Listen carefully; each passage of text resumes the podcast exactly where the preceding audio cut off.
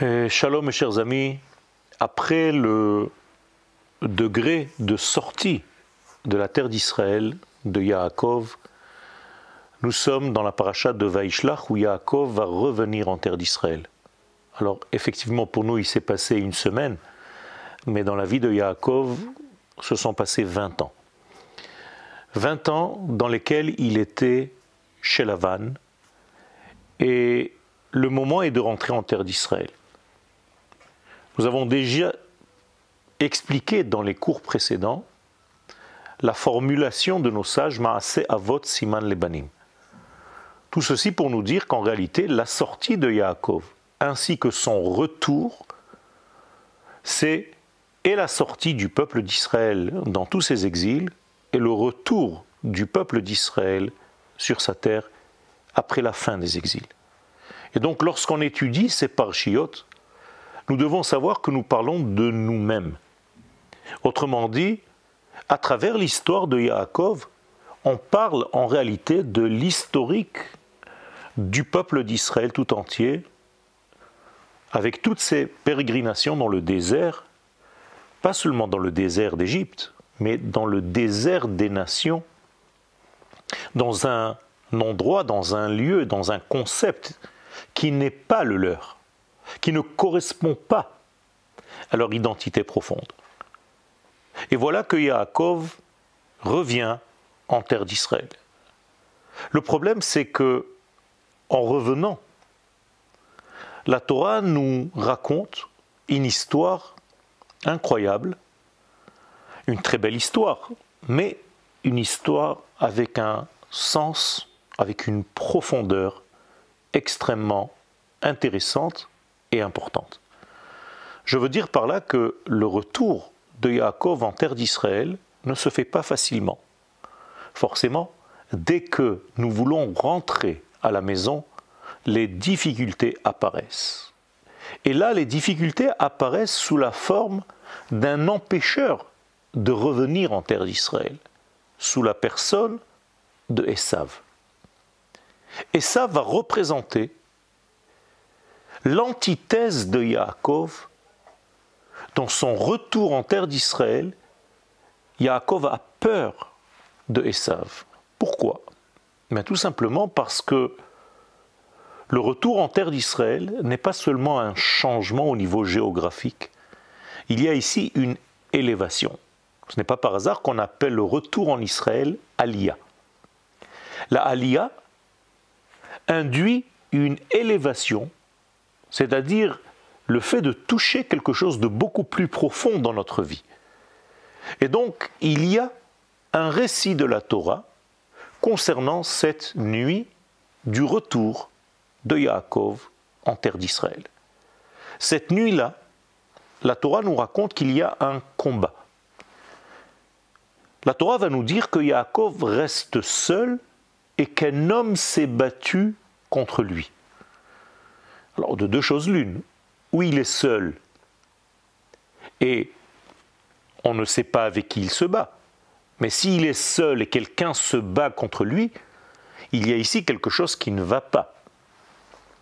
Je voudrais proposer une explication, en toute humilité, qui est que Yaakov en réalité reste effectivement seul pour se battre avec ses propres forces contradictoires qui sont à l'intérieur même de son être.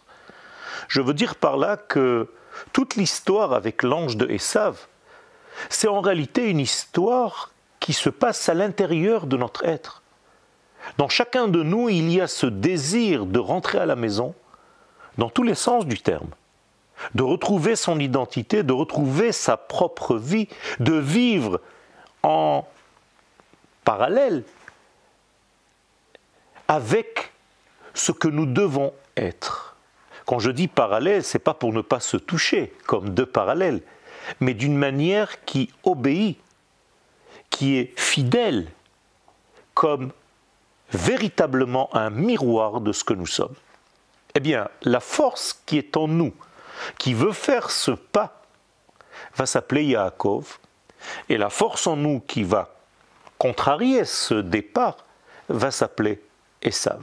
Vous comprenez donc que Yaakov effectivement reste seul et il va se battre avec ses propres forces intérieures qui vont l'empêcher, en tout cas essayer de l'empêcher, d'intégrer la véritable volonté de son être. En effet, la terre d'Israël, Eretz, vient de la racine du mot ratson, c'est-à-dire la volonté. Et la volonté de qui? Eh bien d'un degré plus haut, qui s'appelle justement Israël. Ce combat avec cette force qui veut empêcher Yaakov va durer jusqu'à l'aube. Qu'est-ce que cela veut dire? Eh bien tout simplement que ce combat va durer jusqu'à la lumière messianique. C'est un combat nocturne, c'est un combat du peuple d'Israël qui veut rentrer à la maison mais qui est dans un état de nuit, dans un état de solitude un état qui l'empêche peut-être de faire le pas. Yaakov a peur. Yaakov, c'est le juif de l'exil. Et lors de ce combat, il va se passer quelque chose d'extrêmement important. Yaakov va trouver le degré le plus profond de lui-même qui s'appelle justement Israël. Et lorsqu'Akadosh Baruchou, à travers l'ange, va venir dire à Yaakov Maintenant je vois que tu as touché un degré beaucoup plus profond de ton propre degré. Tu n'es plus Yaakov seulement, tu es capable d'être Israël. Il y a ici un changement radical, un changement intérieur de la racine Yaakov à une racine beaucoup plus complète qui s'appelle Israël. Eh bien, Israël, c'est en réalité le fait d'avoir combattu cette puissance qui m'empêche d'avancer dans ma vie. Et lorsque j'ai battu cette puissance, eh bien en réalité j'ai trouvé mon essence même. J'ai trouvé mon degré le plus ultime, le plus profond qui s'appelle Israël, et donc j'ai évolué dans ma propre identité. Et comme je vous le disais tout à l'heure, ce n'est pas seulement une histoire que la Torah nous raconte, c'est mon histoire, c'est votre histoire, c'est la nôtre. Ça veut dire que chacun d'entre nous, à chaque fois qu'il fait le pas pour avancer vers un degré qui lui est propre, mais qu'il doit dévoiler dans sa vie, eh bien il aura cette puissance contradictoire qui s'appelle Esav. La nuit, c'est-à-dire dans les ténèbres, dans le doute, dans la fragilité, dans le noir, pour essayer d'empêcher cette avancée. Eh bien, au moment où on combat et au moment où on gagne, on monte de niveau et on devient Israël. Israël est donc l'élément le plus profond de soi. C'est ce qui se passe dans notre paracha. Nous avons gagné quelque chose de l'ordre de l'orgueil national et du courage national. C'est ça le secret de Yaakov. Quand il se bat, il devient Israël. Et c'est incroyable parce que c'est à ce moment-là que son frère Esav, qui représente bien entendu les nations du monde, eh bien, commence à l'apprécier. Esav va enlacer Yaakov, va embrasser Yaakov. Vous savez pourquoi?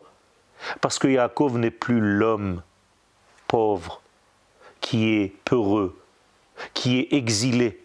C'est un homme qui sait se battre. Et les nations du monde voit dans le Israël qui revient à son orgueil national et à son courage l'élément ultime qu'ils attendent depuis très longtemps. C'est lorsque Yaakov devient Israël, c'est lorsque l'individu vit au rythme de sa nation tout entière que vous changez de Yaakov à Israël. Dans notre paracha, c'est ce que nous devons faire. Nous avons ce Shabbat pour grandir. Pour ne plus que Yaakov reste le Yaakov exilé, peureux de l'exil, celui qui est dans les talons, Akev, Yaakov, mais celui qui monte à la tête, Roche, Israël, ce sont les lettres de Li, Roche. Je suis maintenant à la tête parce que j'ai touché en fait l'essence même de mon être, j'ai grandi. Il faut que nous grandissions ce Shabbat, précisément. Ce n'est pas par hasard que nous lisons ce passage de la Torah, c'est parce que ce passage nous appelle. Grandissez, grandissons. Mais Ezrat Hashem, nous devons ce Shabbat, encore une fois, dépasser le Yaakov qui est en nous pour devenir Israël. Shabbat Shalom.